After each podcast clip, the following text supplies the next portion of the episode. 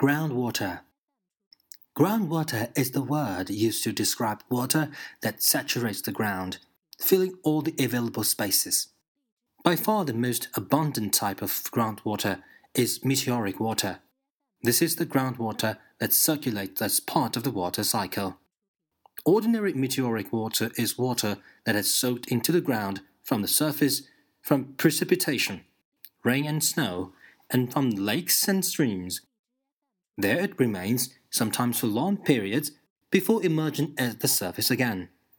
At first thought, it seems incredible that there can be enough space in the solid ground underfoot to hold all this water. The necessary space is there, however, in many forms. The commonest spaces are those among the particles, sand grains and tiny pebbles, of loose, unconsolidated sand and gravel. Beds of this material, out of sight beneath the soil, are common. They are found whenever fast rivers carrying loads of coarse sediment once flowed. For example, as the great ice sheets that covered North America during the last ice age steadily melted away, huge volumes of water flowed from them. The water was always laden with pebbles, gravel, and sand, known as glacial outwash, that was deposited as the flow slowed down. The same thing happens to this day, though on a smaller scale, wherever a sediment laden river or stream emerges from a mountain valley onto relatively flat land, dropping its load as the current slows. The water usually spreads out fanwise, depositing this sediment in the form of a smooth, fan shaped slope. Sediments are also dropped where a river slows on entering a lake or the sea. The deposited sediments are on the lake floor or the sea floor at the first, but will be located inland at some future date, when the sea level falls or the land rises. Such beds are sometimes thousands of meters thick.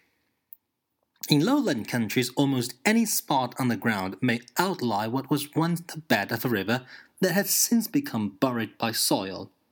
If they are now below the water's upper surface, the water table, the gravels and sands of the former riverbed, and its sandbars will be saturated with groundwater. So much for unconsolidated sediments. Consolidated or cemented sediments too contain millions of minute water holding pores.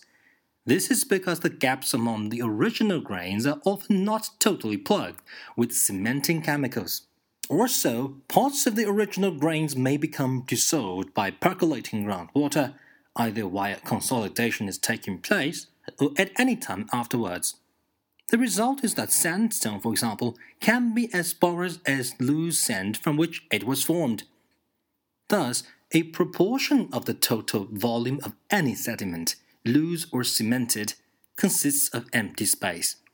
Most crystalline rocks are much more solid. A common exception is basalt, a form of solidified volcanic lava which is sometimes full of tiny bubbles that make it very porous. The proportion of empty space in a rock is known as its porosity. But note that porosity is not the same as permeability, which measures the ease with which water can flow through a material. This depends on the sizes of the individual cavities and the crevices linking them.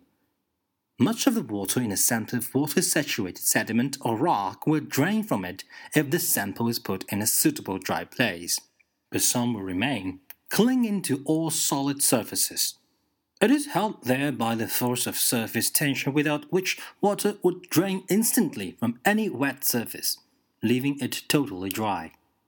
The total volume of water in the saturated sample must therefore be thought of as consisting of water that can, and water that cannot, drain away. The relative amount of these two kinds of water varies greatly from one kind of rock or sediment to another even though their porosities may be the same. What happens depends on one pore size.